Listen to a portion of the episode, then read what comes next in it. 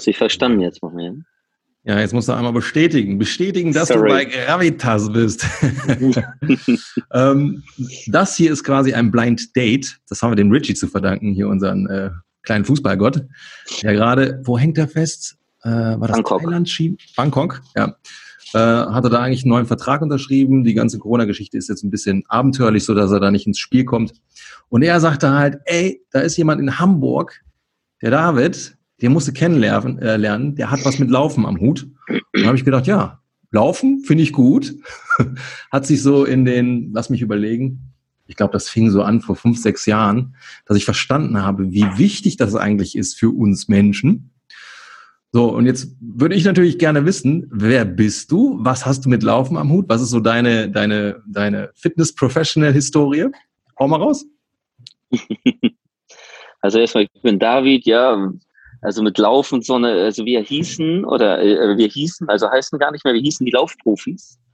Und äh, das war eigentlich ein Name, den 2009, 2010 habe ich angefangen, so Leichtathletik-Training zu geben. Und dann kamen einige Leute da raus und meinten so, ja, machst du auch Personal Training und so? Ich so, äh, ja, nö, eigentlich nicht. So, ne, ging damals so um 20 Euro, 10 Euro die Stunde wollten die geben. So, ich so, ja, mega gut für mich, so, ne, als äh, angehender Referendar, so, ne. Äh, und dann haben die angefangen, so, ja, aber was machst du denn so? Und, und dann habe ich gesagt, ja, scheiße, ich muss irgendwie ein Gewerbe anmelden. Dann war ich bei so einer Mutti, irgendwie so eine ältere, die war, glaube ich, 60. So, und die hat gesagt, ja, was machst du? Ich sage, eigentlich, ich mache noch gar nichts, so, ne, aber irgendwie so. Und dann hatte ich ihr eigentlich genau so das so erzählt. Das ging fast eine halbe Stunde. Sie meinte, ja, was hast du denn gemacht? Und ich komme aus einer ganz anderen Sportart. Ich habe Eisschnelllaufen gemacht. So, ne? Ich sage immer so, wenn ich frage und alle sagen, ah ja, ich sage, weißt du überhaupt, was das ist? So, ich sage, das ist immer in diesen ganz engen Anzügen, wo die ganzen Idioten immer im Kreis laufen. Und das habe ich in Hamburg gemacht.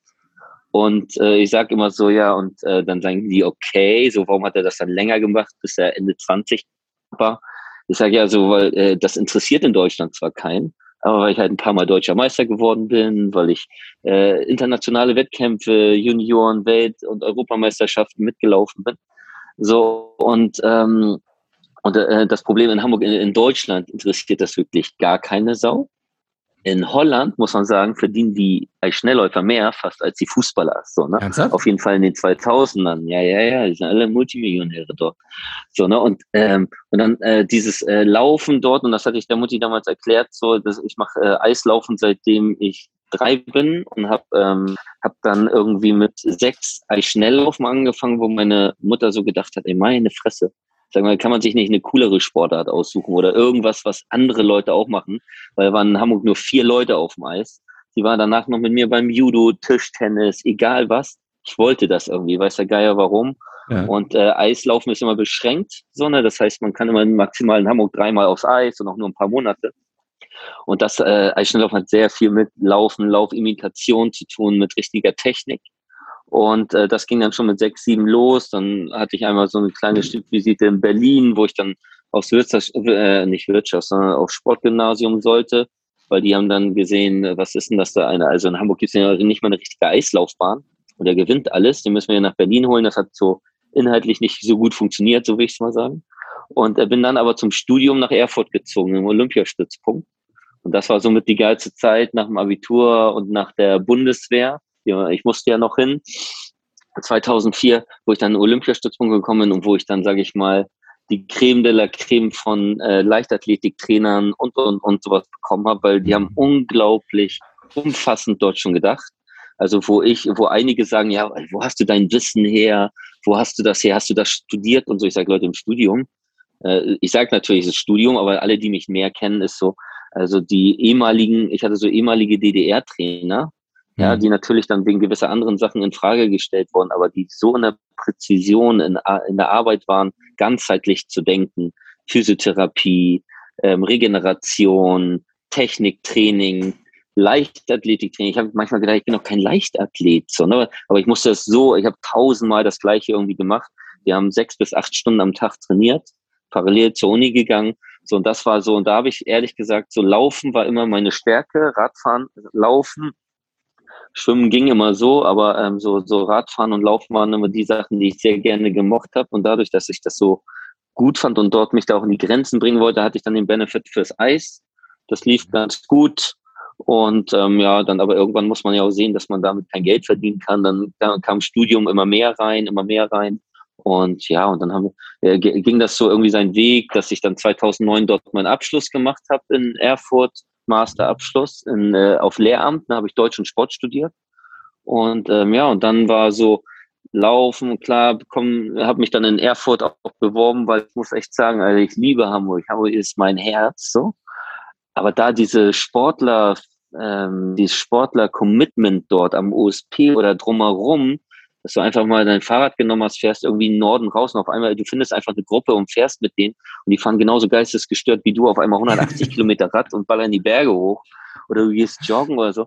Diesen Spirit fand ich da schon ein bisschen geiler als hier, weil es auch familiärer war, man, irgendwann kannte man sich. Aber die hatten 2009 damals Einstellungsstopp bis 2016.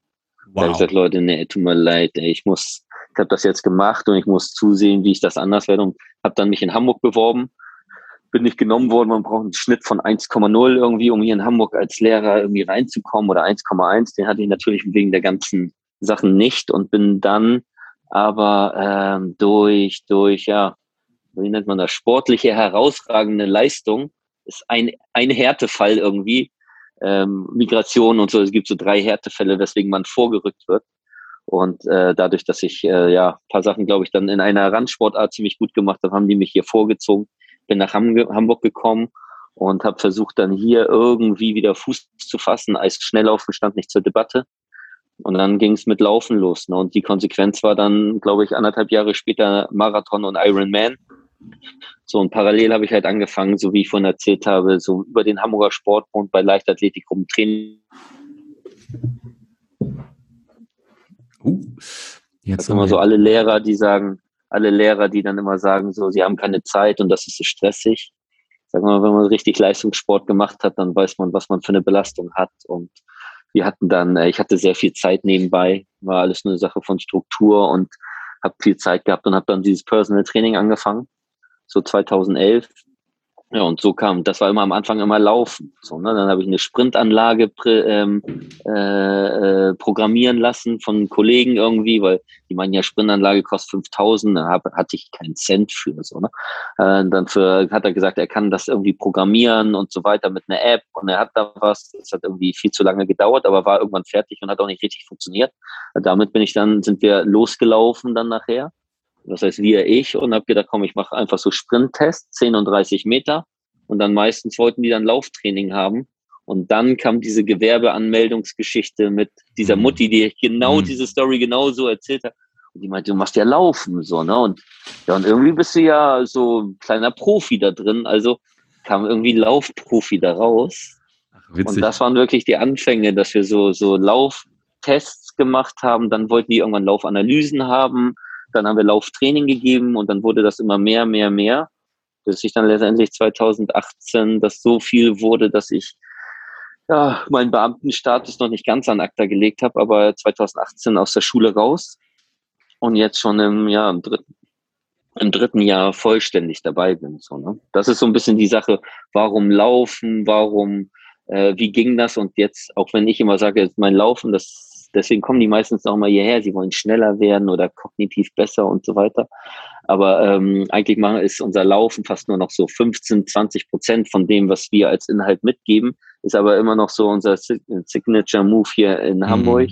Mhm. Und ähm, ist auch das, worauf alles aufgebaut ist. Und ähm, genau, und deswegen war Laufen auf jeden Fall Laufprofi, als wir uns dann kurz vorher unterhalten, so was mit Laufen, so, ne? Mhm. Ja, ist so. Ne? Und jetzt zum Beispiel versuche ich auch gerade, jetzt ist gerade wieder ein bisschen ruhiger äh, mit allem, so ein bisschen Olympia ist durch und, und, und. Und jetzt auch, ne? dann werden Laufschuhe rausgeholt, wieder ein bisschen gelaufen. Und das ist für mich auch eine Katharsis im Kopf, so Kopf wird frei und sowas. Ne? Verbinde ich schon sehr viel mit, muss man schon sagen. Also Laufen ist da nicht nur Leistung, sondern du nutzt das auch wirklich zur, zur Entspannung, also den Kopf mal zu klären und, und, und.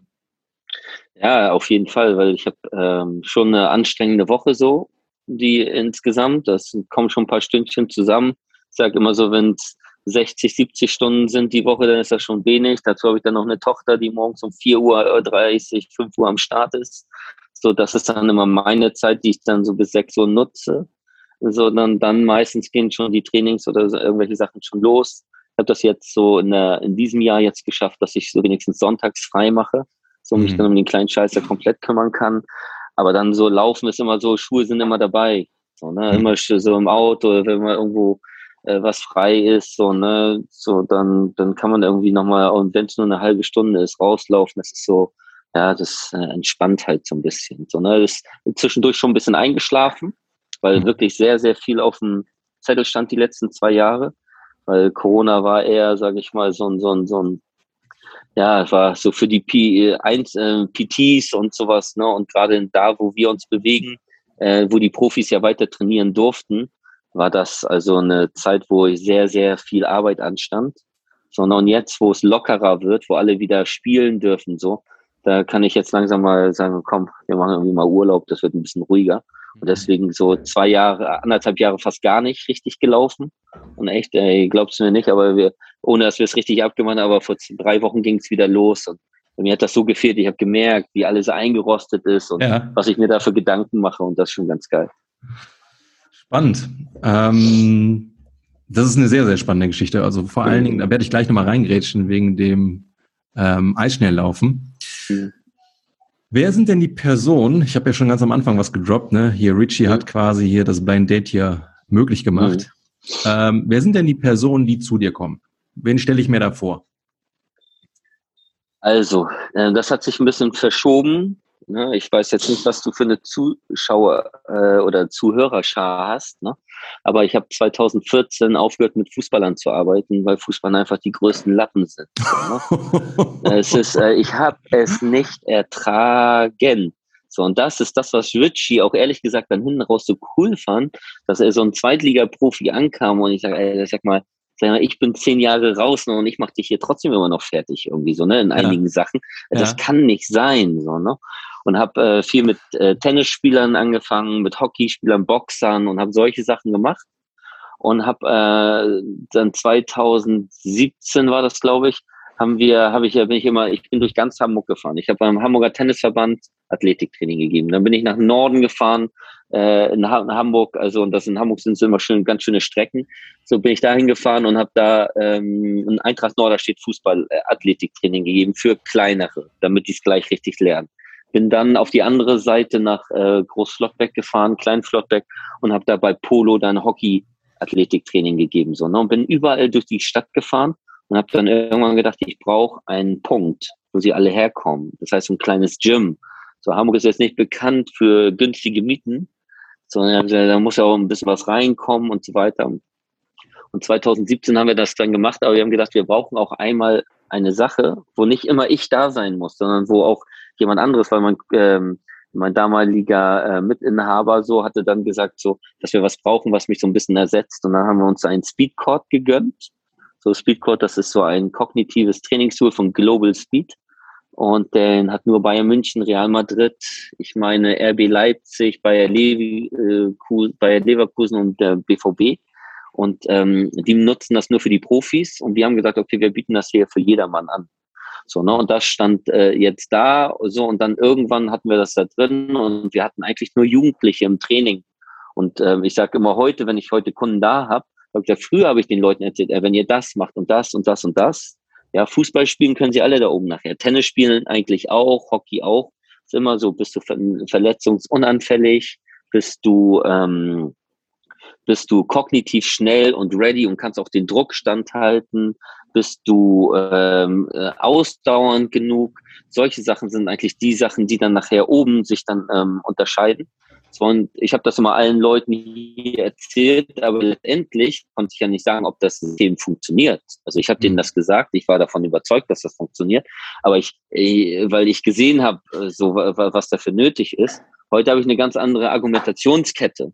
Weil wenn man jetzt hier sitzt, wo ich jetzt sitze, so dann sind hinter mir Trikots, rechts sind jetzt Bilder, so, ne? Da sind Spieler von Feyenoord Rotterdam, von Schalke, von Dortmund, von Wolfsburg, so sind Fußballspieler, da sind Tennisspieler, die bei French Open mitgespielt haben, so, ne? Einige, die Top 100 der Welt waren, über fünf Jahre hinweg. Ich habe äh, meine Beachvolleyball-Nationalmannschaft, da sind wir World Final-Sieger geworden, Vize-Weltmeister, so, ne? Dass ich jetzt sage ich so, jetzt habe ich eine andere Argumentationskette. Ich sage, guck mal, die haben äh, diese Philosophie weitergelebt. immer noch mit ihrem anderen Input, weil die sind ja Input, die sind ja noch in ihren Verein, kriegen da auch Input und immer mit ihren Einflüssen, aber so, wir haben immer so eine, ähm, ja, für den Einzelnen und wir sind wirklich nur für Individualsportler da, dass wir für den Einzelnen eigentlich dann einen Drumherum geschaffen haben, dass er sich wohlfühlt, verletzungsfrei bleibt, gut trainieren kann, vom Spirit immer 100 Prozent gibt. Also ich bezweifle, dass nur sehr wenige beim Fußball, also ich glaube, dass nur sehr wenige beim Fußball wissen, was wirklich 100 Prozent bedeutet. Mhm. So, ne, weil wir hatten letztens, ich will jetzt nicht zu sehr mit Namen und irgendwas spoilern, aber wenn ich St. Pauli-Spieler irgendwie Runden laufen lasse, so, und dann 400 da und dann sage ich, ich kann nicht mehr, ich kann nicht mehr, so, ne, und dann lasse ich ihn nochmal und noch, ich sag, David geht nicht mehr, so, ne, ich sag so, ähm, hast du Säure gekotzt? Er so, nein. Ich so, hast du Blut gespuckt? Nein. Ist dir schwarz vor Augen? Nein. Ich sage, also dann sind wir noch lange gar nicht da, wo wir eigentlich sein wollten. So, ne? Also dann kannst du noch. So, ne? So, und die Jungs da einmal reinzubringen, so auch über ihre Grenzen hinaus, was sie sich trauen zu, äh, was sie sich selbst dann gar nicht zutrauen, das einmal zu erfahren. So, das ist dann immer so ein, eine besondere Sache, die man herauskitzeln will. Das würde ich sogar fast sagen, ist auch eigentlich das Ding, warum Spielerberater, warum äh, Trainer von Vereinen teilweise auf mich zukommen und mir die Jungs bringen.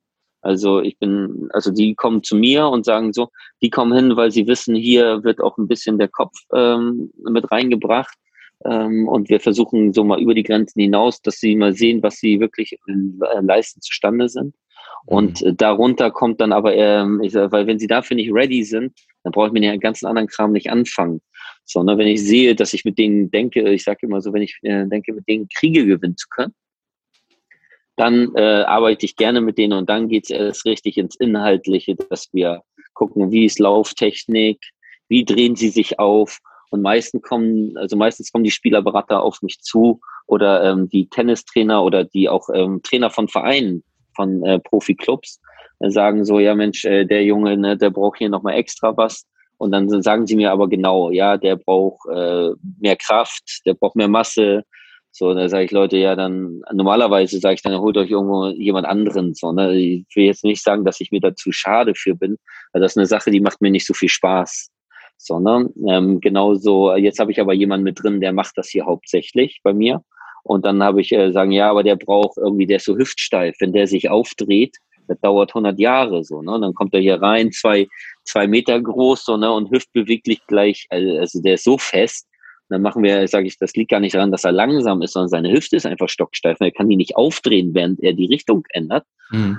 So, so, er muss dann richtig schön weiten Schritt aufmachen. Da muss die Hüfte für ähm, ähm, mobil sein. Mobiler als vielleicht bei einem Außenbahnspieler. Und äh, dann gehe ich solche Sachen an.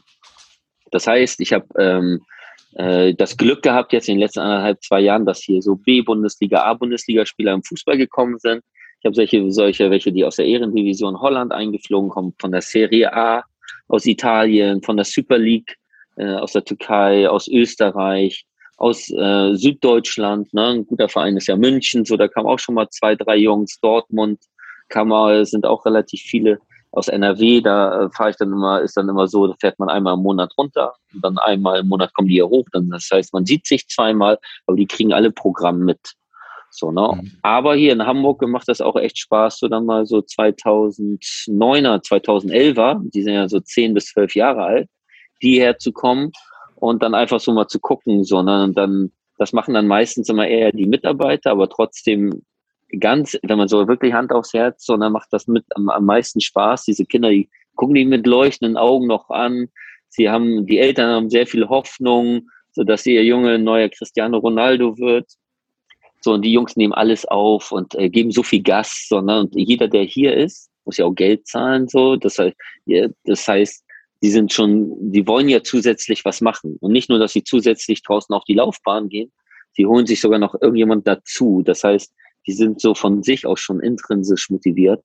Mm. Und das macht einfach nur Spaß. Sondern, aber das ist von bis. Sondern letztens hat mich jemand gefragt, ja, hier ist ein Breitensportler. Sondern nimmst du den da überhaupt, David? So, ne? ja komm, wir gehen mal rauf so. Und dann hat der im Rahmen seiner Möglichkeiten, hat dieser Junge so viel Vollgas gegeben. Also war nach, äh, glaube ich, 20 Minuten das erste Mal auf Toilette und hat sich übergeben, abgewischt und kam wieder weiter rauf auf den Speedcourt. Ich sag, geil, Jungs, ey, ich liebe sowas, ne? Ist mir scheißegal, wo du spielst, was du spielst. Ich sag, wir sind dabei, ey. Wir, äh, deine Ziele, ne, müssen wir einmal einordnen, so, aber egal, wir ja. machen, versuchen die beste Version aus dir rauszuholen, so. Und da sind wir auch bereit. Und dann mit, ja, dann kommt manchmal noch ein unangenehmes Gespräch, dass man ihnen ehrlich sagen muss, so, aus der Sicht eines Athletiktrainers, die ja sehr aus einer Entfernung ist, aber sagen so, pass mal auf, ey, das glaube ich wird richtig dünn, dass du dein Ziel erreichst, ne, dass du da mal richtig Geld mit verdienst. Mhm. So, na, aber ich habe schon viele in deinem Alter gehabt und habe gesehen, wie pfiffig, wie schnell die lernen, wie schnell die was machen, wie von Natur aus die schon äh, von Natur aus äh, talentiert waren. Ich sage, aber auf der anderen Seite habe ich auch Leute gesehen, die haben gearbeitet, gearbeitet, gearbeitet und irgendwann haben die auf einmal überholt. So, ne? Und das war jetzt mhm. von zehn waren das vielleicht nur zwei. Aber wer sagt denn nicht, dass du einer von diesen zwei bist, so, die es geschafft haben? So, ne? Und deswegen gib weiter Vollgas. So, ne? Deswegen, mhm. also ich habe 2012er zum Beispiel hier Tennisspieler, so, ne, die machen 150 Double anders langsam, weil die ganz anders drauf sind und trainiert sind. Äh, mit dem Springseil bis Profis, die 300.000 im Monat verdienen. So, ne? Mhm. Und mit jedem habe ich ehrlich gesagt meinen persönlichen Deal. Es gibt jetzt nicht so, ja, äh, David, äh, was kostet das bei dir? Weil ich habe welche, die sind, kommen aus sozial schwächeren äh, Gegenden, sondern kann man da äh, eher, äh, muss man irgendwie so einen Kompromiss finden. Und äh, den Profis sage ich meistens immer ehrlich, so Leute, pass mal auf, leider kann man googeln, was du verdienst. Ne? Und wenn du, und wenn du 300k im Monat verdienst, so, dann äh, brauchen wir nicht über 50 Euro die Stunde reden. dann müssen sie eigentlich genauso lachen und dann findet man da immer einen gemeinsamen Weg. So, ne? ja. ja, ja. Geil, geile, kalte Schnauze. Ja, auf jeden Fall, muss man haben, in, irgendwann. Ja. Das heißt, sehr äh, inspirierend übrigens, dir ist egal, von wo die Leute kommen, was für einen Status die haben, du willst einfach nur all in. Genau. Das ist das Einzige, was zählt. Du willst, dass will, die Leute ballern. Sie haben muss Ziel, in den Augen Sehnsucht sehen. Genau. Brennen. Deswegen magst du das Arbeiten mit den Kindern, weil die haben das Leuchten noch. Immer, ja, meistens, ja. Die anderen sind schon satt. Teilweise sind die satt. Die sind in der, in der A-Jugend verdienen die schon so viel Geld. Also als, als Lehrer, äh, die verdienen mehr als ein Lehrergehalt. So, ne? Dann denkst du, mhm. das kann nicht angehen. so. Und dann ähm, ziehe ich meinen Hut, dass die trotzdem noch so heiß und griffig trotzdem sind. Aber einige merkt man einfach, die sind satt und die kommen hier nur her, weil der Berater das sagt oder weil der Trainer mhm. das sagt. Aber sobald ich das Feuer nicht sehe, also ich habe hier ehrlich gesagt Profis rausgeschmissen. Mhm. So, ich habe gesagt, so pass mal auf, das äh, wird hier nichts mit uns. Und das meinst du damit? Äh, oder wenn du dann Bitte? sagst, Leute, das meintest du dann quasi mit Lappen. Wenn du merkst, ja, genau. Leute sind einfach ja. nicht bereit zu ziehen, genau. ähm, quasi die 100 Prozent und mehr zu erreichen, erreichen zu wollen, dann sind das für dich quasi, ja, Leute, die genau, also Lappen die, die nicht mit, das sind, die sie mitziehen. Lappen im Sinne von, wenn mir jemand sagt, ähm, ja, David, äh, diese Woche können wir nicht trainieren, weil ich ähm, Mittwoch ein Spiel habe und Sonntag. Hey, Leute, ich verstehe die Frage nicht. So, ne? Ich sage, ja, wieso, ich habe englische Woche, wir können nicht trainieren und ich habe ein Vereintraining. Ich sag, sag mal, pass mal auf, Junge. Jetzt so, ne? Jetzt äh, breche ich meine Lanze für die Beachvolleyballer. Ich habe Beachvolleyballer. Der eine ist zwei Meter zehn groß, ja, zweimal zehn und wiegt so ungefähr 108 Kilo. Und der andere ist, äh, das ist der kleine, ist 100, äh, 1,90 Meter so groß. So. Ähm, beim World Final in Rom, in der Hitze, bei der Sonne, spielen die eine Stunde, Donnerstagmorgen, gewonnen. Mittwochmittag, äh, äh Donnerstagmittag, also so vier Stunden später, ja, haben auch gewonnen und dann abends um 21 Uhr auf dem Center Court gegen die Weltranglisten ersten so. Das heißt, die haben drei Spiele. So, äh, wie und äh, an einem Tag, ich sag mal, und du kommst mir hier mit zwei Spielen, mit zwei Matches irgendwie in einer Woche, dass das zu viel für dich ist. Und mit denen habe ich am Dienstag noch, obwohl Donnerstag, volles Krafttraining gemacht. Weil die Spannung brauchen, weil die Training brauchen. So, na, wenn das optimal läuft beim Beachvolleyball, hast du so ähm, Mittwoch, Donnerstag so drei Spiele Donnerstag zwei, Samstag zwei und dann am äh, Sonntag auch nochmal zwei. Und am Sonntag, das letzte Spiel ist dann meistens das Finale, da musst du dein bestes Volleyball spielen. So, und zwei gegen zwei ist nicht so, ich passe mhm, den Ball mal rüber sagen, ja. und, und chill ein bisschen, sondern die haben die ganze immer, Zeit Action. Immer, immer Action und immer in diesen Sand rumgehen. Das ist so nervig. Bei dieser Hitze, so und ähm, da so, da, das heißt, diese Mentalität rauszubekommen, dass man äh, mehr als einmal am Tag trainieren kann. So, ne? Das, äh, mhm. das, also wenn ich jetzt, ich habe Spieler in, äh, in Rotterdam, ne, die sind um 13 Uhr fertig. Mhm. Die sind um 13 Uhr, ist der Tag um 13.30 Uhr, so, ne? So, und den dann zu motivieren, so dass man mehr macht und, äh, und das heißt ja nicht immer, dass es anstrengend sein muss. Es kann ja auch so Verletzungsprophylaxe sein. Mhm. Dass man nochmal okay. Mobilitätstraining macht, dass man ein Beinachsentraining macht, dass man vielleicht nochmal zum extra zum Physio geht, äh, vielleicht mal einmal die Woche, alle zwei Wochen nochmal zum Osteopathen sich mal drum kümmern und nicht, ich bin jetzt mal gehässig, sondern nicht, nicht äh, sich auf die Couch legt und FIFA spielt und sich selbst einwechselt. So, ne? Mhm. Also so bei FIFA so, ne? So, so, so, so, so, so, ne? Das sind, also habe ich noch nie gesehen, ne? aber das ist so immer so meine Sticheleien, so dass sie dann äh, FIFA spielen oder sonst irgendwas bis abends so. Und dieses, ähm, ja, und da sind einige bereit zu, einige Fußballer. Ne? Das ist, äh, ich glaube schon, dass es da 2014 habe ich die gar nicht gesehen. Da bin ich weg von. Und jetzt so seit 2017, seit 2018, glaube ich, ist so eine neue Generation. So, ich glaube, so äh, diese Cristiano Ronaldo-Generation, mhm. die richtig hart arbeiten wollen, die das machen wollen. Und dann bin ich auch dabei und sage dann nicht mehr, okay, früher habe ich gesagt, alles Lappen, habe ich keinen Bock drauf. Jetzt so sage ich, okay, wenn ich die, die Leidenschaft sehe, habe ich Bock drauf, mit denen das zu machen. Und so ist das mit Lappen eigentlich gemeint. Mhm. So, ne, dass sie gar nicht wissen, sie denken, sie machen viel, aber ich sage, Leute, guckt euch einmal einen Judo-Kämpfer an, einen Olympionik, guckt euch einmal einen Ruderer an, was die abspulen. So, ne, die lachen sich kaputt über das, was ihr macht. Ihr seid die einzigen, also ihr seid Profis, aber Profis im Geld verdienen. Aber so im Drumherum hat das nicht, hat das wenig damit zu tun. Und bis jetzt habe ich auch noch nicht so viele gehört, die dagegen angeschossen haben. Und bin aber auch, äh, freue mich natürlich, dass Leute das auch annehmen und dann auch diese Wege, lange Wege mit uns gehen und dann äh, den Benefit haben, dass welche dann aus der U17 dann irgendwann oben bei den Profis auslaufen, so, ne, und dann danach ist dann, äh, kriegt man erstmal eine WhatsApp und sagen so, hey, guck mal, der Weg hat sich gelohnt, ne? Mhm. Hier gekotzt, da irgendwie mal äh, morgens um 5 Uhr auf der Laufbahn gewesen, mache ich auch, 5 Uhr Laufbahn der geht nicht. Ich sage, wieso geht das nicht? Also 5 Uhr hast du bestimmt noch keine Termine, 5 Uhr morgens. So, ne, kannst du da sein. So, nur zu gucken, ob sie bereit sind, das mal Sonntagmorgens um 5 Uhr zu machen. So, ne, und einige gehen das mit, einige nicht.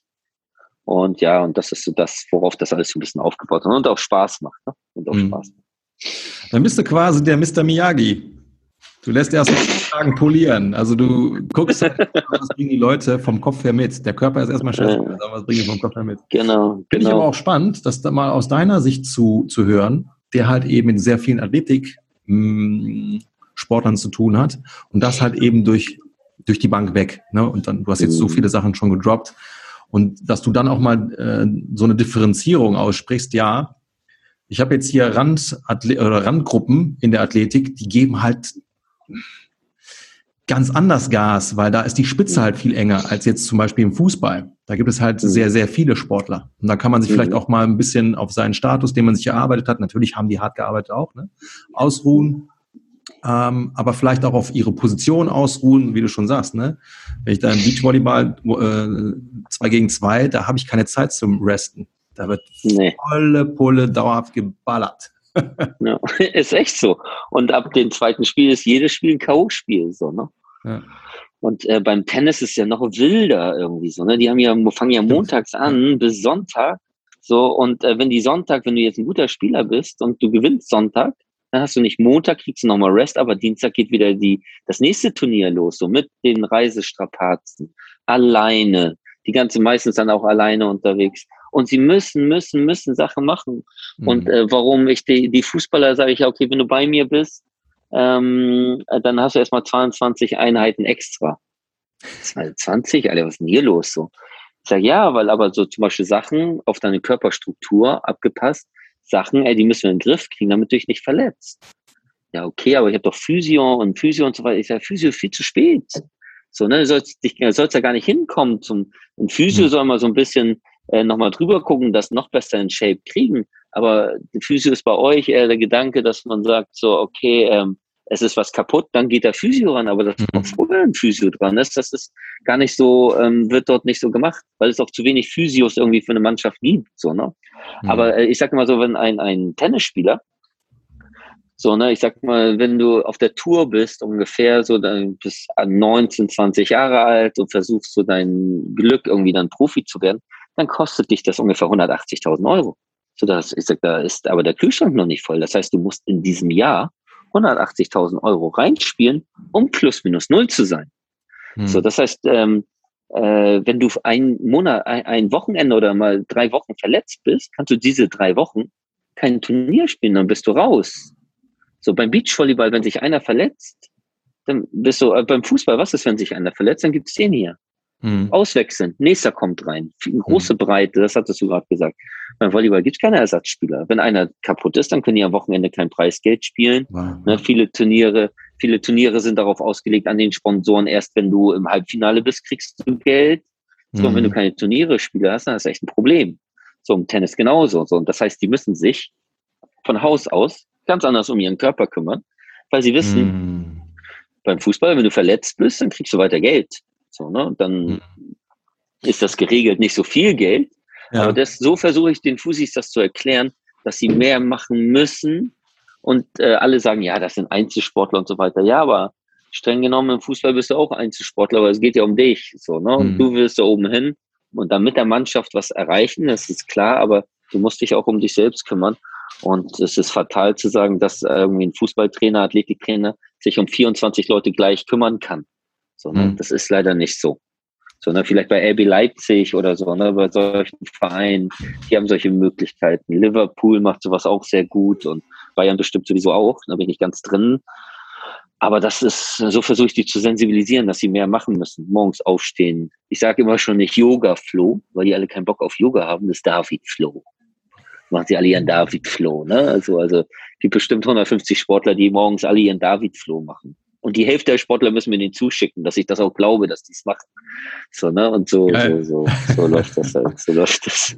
Okay, das heißt, äh, ich ahne jetzt immer mehr, wie du da tickst, also wie du auch die Welt siehst, wie du die Athletik ähm, oder die Sportler ähm, differenzierter siehst. Die, die wirklich keine Möglichkeit haben, ähm, sich auszuruhen, weil sie halt eben nur einer von einem ist, wie beim Tennis, mhm. ja, ähm, es keine Ersatzspieler auf der Bank gibt, die müssten ja ganz anders in das Training reingehen, in, was ihr Mindset äh, betrifft, reingehen. Mhm. Ähm, viel nachhaltiger, als das mhm. vielleicht, äh, ich sage jetzt mal, in den Mannschaftssportarten der Fall sein. Der, der Fall ist offensichtlich. Ja? Mhm. Weil sie müssen halt permanent on point sein. Sie dürfen sich nicht verletzen. Das heißt, da muss ja auch schon eine Denke passieren. Was muss ich machen, damit ich mich gar nicht erst verletze? Welche Baustellen muss ich aufarbeiten, damit ich dann gar nicht erst in die Verlegenheit komme, vielleicht eine tickende Zeitbombe, eine Verletzung passieren zu lassen? Das heißt, das ist ja eine mhm. ganz andere Mentalität, so wie ich das jetzt mhm. von dir ähm, greifen darf. Sehe ich das richtig? Ja, auf jeden Fall. Ich habe okay. zum Beispiel im Beachvolleyball kennengelernt, sondern das habe ich vorher auch nicht im Tennis gelernt, gesehen mhm. oder so, dass äh, Athleten gekommen sind und gesagt haben, ey David, guck mal, meine Schulter steht nicht richtig, so, ne? Oder meine Hüfte steht nicht richtig. So, äh, aber ich gehe, ich bin, ich habe heute Abend Physio, dann, ähm, dann sage ich denen das und äh, dann wird das wieder richtig gemacht. Das heißt, der, der, der, der Athlet sagt dem Physio, was zu tun ist. Wie abgefahren ist das? Im Fußball, also überhaupt nicht dran zu denken. Im Tennis auch nicht. Also die sind äh, so weit, so, weil die sind auch so groß und haben dann noch so eine Belastung. Aber die kennen ihren Körper und die, die oben ankommen, sind eigentlich nur die, die sich genau so mit ihrem Körper und sich auseinandersetzen, die ihren Körper ein unglaublich gutes Körpergefühl haben wie was steht, steht die Schulter richtig. Mhm. Ich habe Leute, ich weiß im Podcast sehen die das jetzt nicht, aber so eine, die stellen sich mit einer 1 Kilo Hantel so hin, mhm. um die Schulter zu fixieren. Das heißt, sie haben eine Übung mit einer 1 Kilo Hantel, um alles selbst zu fixieren, so wenn du sagst, äh, 10 Uhr geht Training los, dann kannst du aber davon ausgehen, dass also äh, 40 Minuten dafür, also mindestens draufgehen, um den Körper 45 wieder gerade zu halten so, ne? und äh, alles in Schuss zu bekommen. Und wenn da was nicht funktioniert im Körper, wissen 90 Prozent der Athleten, die ich im Olympiastützpunkt beim Beachvolleyballern kennengelernt habe, wissen genau, was äh, los ist mhm. und gehen dann eher mit einer Info zum, okay. zum, äh, zum, zum Physio. So, ne? Das finde ich total inspirierend, weil es gab eine, einen Schlag von Menschen, die haben mich so umgehauen, das sind die Artisten, die Zirkusartisten. Mhm. Ja? Mhm. Ähm, Hier so Circus du Soleil und sowas. Ja, die haben genau. mehr auf der Pfanne als jeder, so kam es bei mir an, ich habe den einen oder anderen kennenlernen dürfen, als jeder Physio, Orthopäde, Osteopath und, und, und, und. Ja, hatte ich den Eindruck, weil die konnten ihren Körper perfekt lesen. Und sobald sie irgendwo verletzt waren, wussten sie ganz genau, was muss ich machen, damit ich so schnell wie möglich on track bin. Das heißt, die wussten ganz genau, wie ihr Körper tickt und was sie machen müssen, um den quasi ähm, wie so ein Formel-1-Auto immer mhm. ja, mit der besten Zeit ins Ziel zu bringen. Das fand ich total krass. Mhm. Das heißt, diese Athleten, mit denen du da arbeitest, haben genau diese Denke. Mhm. Nicht dieses Verdrehte, äh, hier, ich bin ja nur dafür da, um die Tore zu schießen oder um dieses oder jenes zu machen. Und der Physio macht dann das und der macht dann das. Das ist ja vielleicht so ein bisschen auch das, was wir gelernt haben. Es gibt dann halt eben so, so Kompetenzfelder, der macht das, der macht das, aber das ist ja eigentlich dann blöd, wenn dein Körper ja dein Kapital ist, wie du so schön sagst. Ne? Mhm. Also selbst der Fußballspieler ist ja dann ein Einzelspieler, wenn es dann um seine genau. eigene Karriere geht. Genau. Ja, krass, also mit den, mit den Zirkusartisten, genauso kann ich mir das vorstellen, so, ne, mhm. dass die alleine dann von Ort zu Ort und äh, du kannst ja nicht andauernd dein Physio oder Osteo mitnehmen, du musst genau. es lernen. So, ne, ich habe mit meiner Frau ähm, Flitterwochen in Thailand gemacht. Da hat sie mich so hingeprügelt. Ehrlich gesagt wollte ich nicht so richtig hin. Aber dann haben ähm, irgendwann so fünf Uhr morgens, so, ne, ich bin immer, le äh, immer leider sehr früh wach, so, dass ich da die ganzen Thais rumlaufen, da die, die Kickboxer. Mhm. Und denk so, ey, irgendwann, ich laufe mal hinterher, wo die hinlaufen, so, ne? Und dann laufen die da rum und sind dann ähm, irgendwann in so, so, so, so einem kleinen Gym für sich, mitten im Wald, so ne, wo einfach nur so ein Dach war. Und dann ähm, war, war ich dann da und habe gesagt, wann trainiert ihr so? Ich würde gerne mal eine Trainingseinheit zugucken, so mit gebrochenen Englisch dererseits konnten die mir das ungefähr mitteilen. Dann war ich dann da und in der brütenden Hitze, ich bin nach drei Stunden irgendwann gegangen, so, ne, weil ich, das war, war dann, ich konnte ich auch meine Frau da nicht länger überreden, aber auch die erste halbe Stunde, so haben die Sportler, Athleten sich gegenseitig eingerenkt, massiert, mhm. mit einem Öl eingerieben, haben dann der eine, das war so ein Junge, ich glaube, der war 17, war Federgewicht, der ist dann auf den rumgegangen, die haben sich gegenseitig, danach haben die sich so hart auf die Fresse gehauen, sondern, aber erstmal haben die sich so gegenseitig so alle, alle gepflegt. Also ja. bestimmt so eine, eine halbe, dreiviertel Stunde. So, ich so, guck mal, Baby, hier, die machen sich, die pflegen sich hier gegen. Hier ist kein Physio, der jetzt gleich irgendwo rauskommt und sich drum kümmert. Und vorm Training machen die das jetzt alle so, damit die überhaupt in die Gänge kommen. Und das nach dem Laufen so. Ne? Und dann äh, und dann haben sie angefangen zu trainieren. Springseile waren einfach nur hier Schläuche, mhm. so eine so so so Gartenschlauch. So no springen da, ja. Alter, springen da eine halbe Stunde sich ein. Ähm, dort habe ich dann auch gelernt, zum Beispiel, das habe ich auch mit übernommen seit vier Jahren. Es gibt keine Pausen. So, ne, wenn Sie eine Pause, dann trinken Sie kurz was, aber nach einer Anstrengung. Aber wenn der Trainer irgendwie Bratzenarbeit gemacht hat und dann irgendwann weggegangen ist, so, ne, dann hieß das nicht, dass der Pause gemacht hat, sondern er hat dann Schattenboxen weitergemacht. Er hat irgendwelche Techniksachen, irgendwelche kleinen Schritte. Und ich mache solche Sachen wie dann kognitives Training. Wenn wir Pause machen, müssen die mit Bällen jonglieren.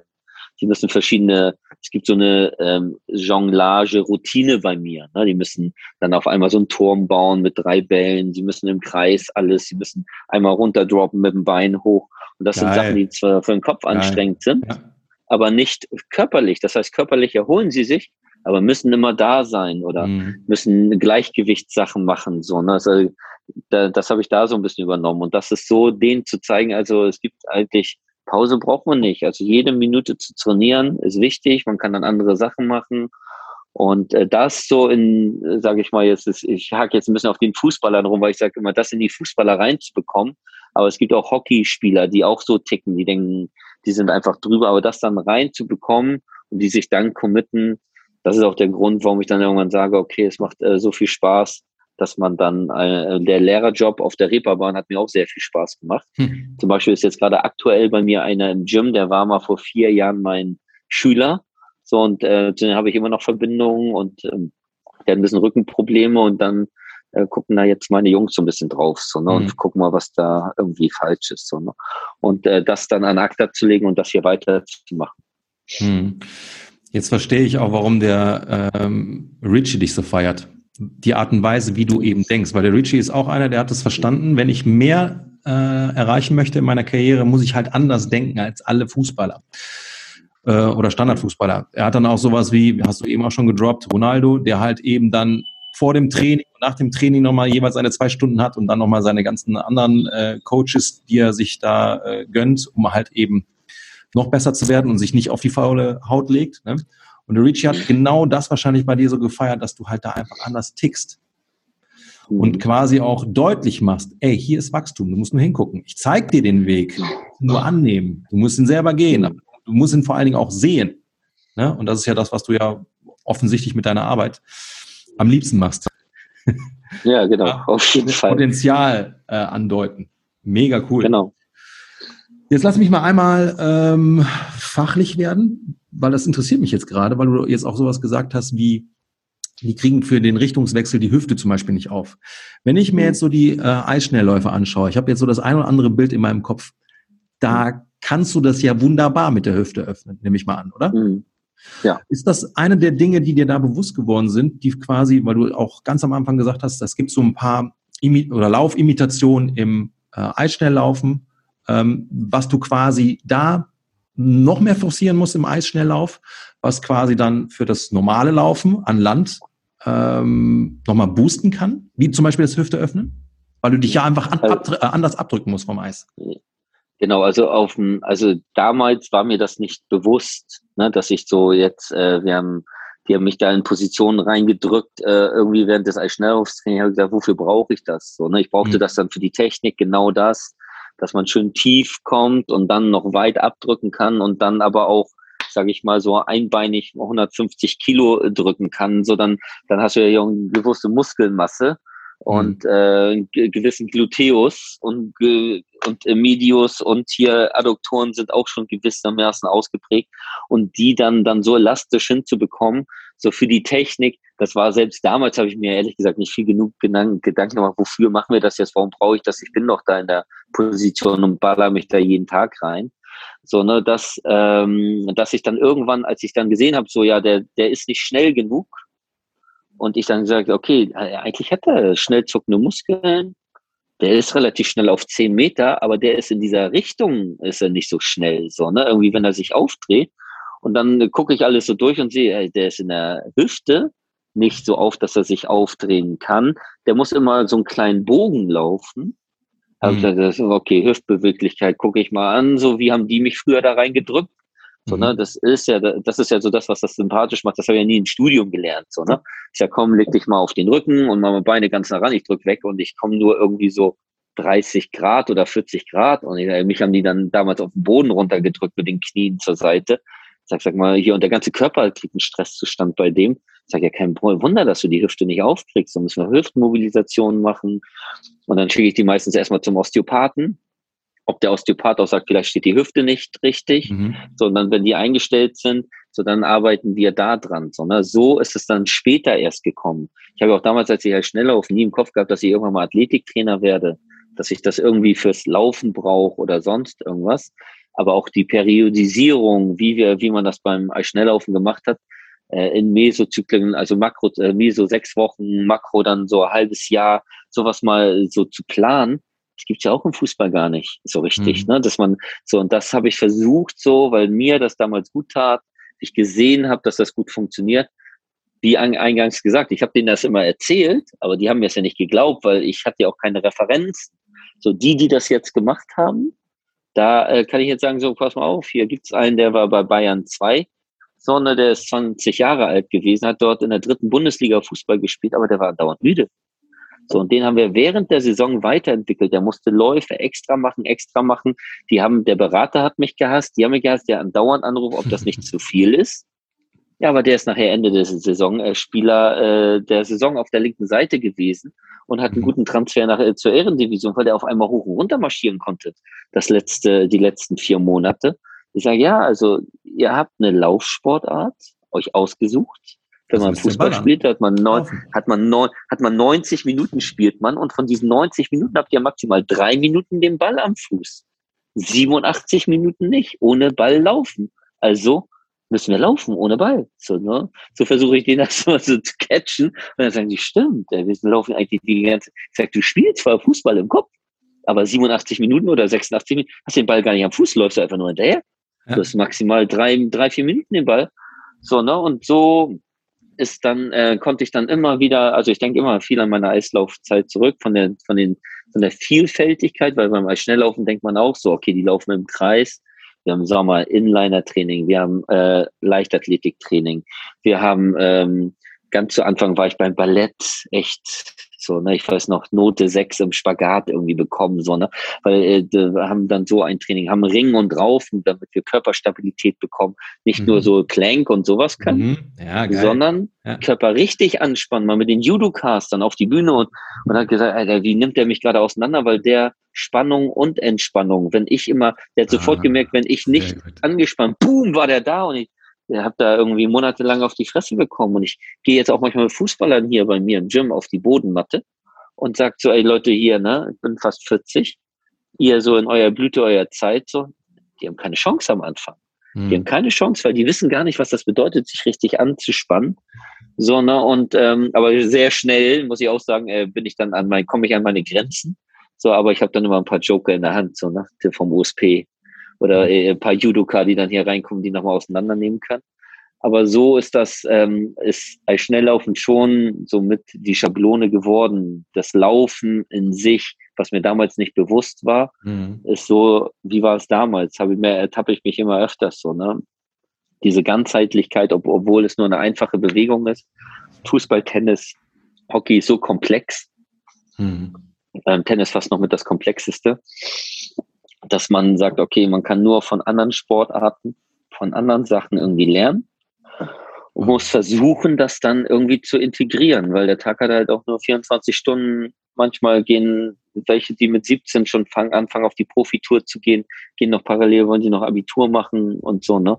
Und das dann alles richtig runterzukriegen, ist dann eher die, die, die Kunst sozusagen. Mhm. Ne? Das finde ich auch geil. Äh, diese Offenheit zu schauen, okay, ich kann ja nicht alles wissen. Mm, ich bin in meinem Wirkungskreis definitiv beschränkt, aber ich kann ja mal gucken, was machen die anderen denn und kann mich daran bereichern. Das ist ja auch so eine, so eine, so eine Tugend, sage ich jetzt mal, ne, diese, diese Offenheit für Dinge. Und auch zu wissen, da ist auch, auch wenn das vielleicht erst erstmal gar nichts mit meiner Sportart offensichtlich was zu tun hat, sind da trotzdem Schätze verborgen, die für meine Physis und damit auch für meinen Sport ähm, Mehrwert bieten. Das finde ich sehr, sehr geil. Das haben nicht viele Menschen oder nicht alle Menschen. Ich will das nicht äh, schwarz malen. Und ich glaube, das ist wiederum einer der Punkte, warum der Richie gesagt hat, ey, Digga, der, der, ihr könntet euch verstehen, weil das ist genau etwas, was ich total fröne. Ich schaue ganz okay. viel nach anderen Sportarten. Eben, weil ich halt weiß, die, die haben eine Karriere hinter sich und einen, einen, einen Wissensstamm, den kann ich gar nicht bedienen. Aber ich kann ja halt eben mhm. schauen, okay, welche Früchte erkenne ich denn? Mhm. Und das ist halt so, äh, zum Beispiel im Tennis, wenn du dir Roger Federer anguckst, ne, wenn du dir irgendwie Top 10 anguckst, irgendwie seine dann siehst du, okay, das ist irgendwie ein Squash-Schlag gerade und das ist ein Badminton-Schlag, so, ne? Und mhm. so, ne? Und dann kommen hier Tennisspieler zu mir hin, ja, ich darf kein Tischtennis spielen und kann, weil ich dann das Gefühl verliere. Ich so, was für ein Bullshit, so, ne? Der Trainer hat das verboten, so, ne? Ich sage, Alter, wir spielen jetzt so und er muss auch nicht nur mit rechts spielen, sondern auch mit links spielen. Ja. Ich habe hier eine Tischtennisplatte stehen und wir spielen immer äh, Tischtennis und alles. Ich habe einen Basketballkorb hier, ich habe alles hier. Ich habe Hockey, kleine Hockey-Tore, spielen wir Hockey. Mit jedem spielen wir irgendwie irgendwas noch zusätzlich. Und ähm, es gibt einen an der Uni, ich drop mal kurz mal zwischendurch wieder was, so, ne, den Ausdruck finde ich ganz cool, den kannte ich vorher gar nicht.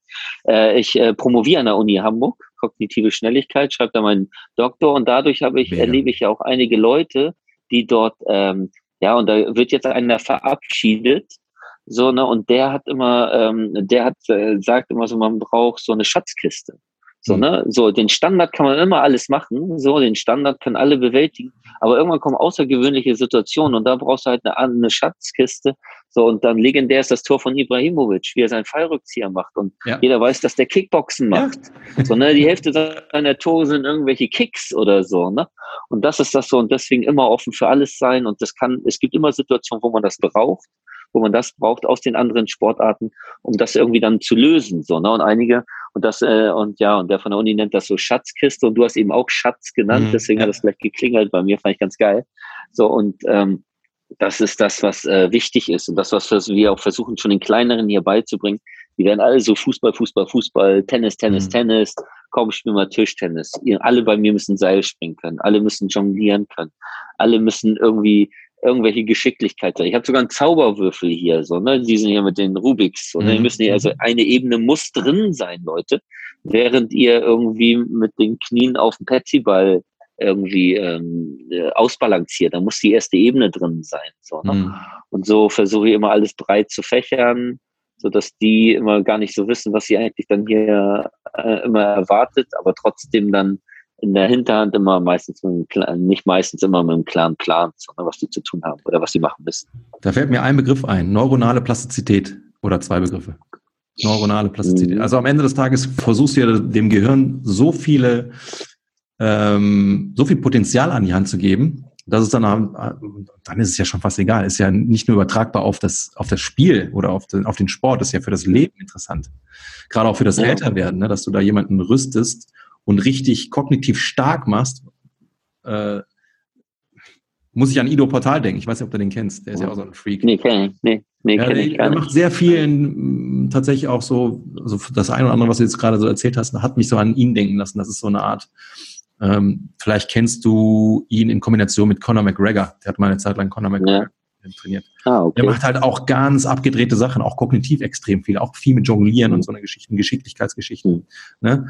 Ähm, und trainiert halt eben auch Hochleistungssportler und macht halt Dinge, die nicht unbedingt mh, mm, ersichtlich sind. Warum soll er das jetzt genau für mhm. diesen Sport machen? Ja, weil er möchte halt, dass die Leute kognitiv stark werden. Ja, und dann immer einen Ass im Ärmel haben und dadurch halt auch genau. das Gehirn natürlich dann auch viel besser interpretieren kann in Gefahrensituationen, damit auch Verletzungsrisiken minimieren kann. Ne? Mhm. Und was man auch, und ähm, den Namen musst du mir nachher nochmal zuschicken, den würde ja. ich gerne dann nochmal nachgucken. Ähm, was ich dann immer interessant finde, ist so, wenn ich den Aufgaben gebe, gerade beim ersten Mal Training immer so, wie schnell lernt so ein Junge oder so ein Mädel? So, ne, ich habe das Glück, ich habe mit äh, Weltmeistern zusammengearbeitet, mit Olympiasiegern, mit äh, ähm, äh, Fußball erste Bundesliga so und dann so wie schnell lernen die so ne und die alle oben angekommen sind so irgendwie so selbst wenn die ein höheres Alter haben die sind so brutal in diesem Lernen, wenn du ihnen neue Sachen gibst, so diese mhm. Anpassungsfähigkeit, dass du denkst so, wow, also, ne? Kein Wunder bist du Olympiasiegerin, kein Wunder, dass du äh, Weltmeister geworden bist, weil äh, also so anpassungsfähig, so schnell im Lernen, so, das dann halt auch abgefahren und dann kommen manchmal hier rein und die wollen gerne Weltmeister sein und so denkst du, Leute, ihr macht das hier gerade eine Dreiviertelstunde und ich glaube, wir lernen das im Jahr nicht. Mhm. So, ne, dann macht man sich natürlich auch seine Gedanken. Weil letztes Jahr, letzte Woche hatte ich hier einen 2008er, der ist jetzt 13 Jahre, ganz introvertierter Junge und so. Das ist in Top 4 bei mir, von wegen, wie schnell der Sachen gelernt hat. So, ne? Der hat noch nie jongliert in seinem Leben. Mhm. So, jonglieren können sie ja immer noch so schummeln, sagen, ja, okay, äh, ja, ich habe nicht jongliert und dann jonglieren sie und dann siehst du das. Aber meine Routine hat noch nie im Leben jemand gemacht, weil ich mir die selbst ausgedacht habe. So, und wie schnell er da dann reingekommen ist und solche Sachen. Ne?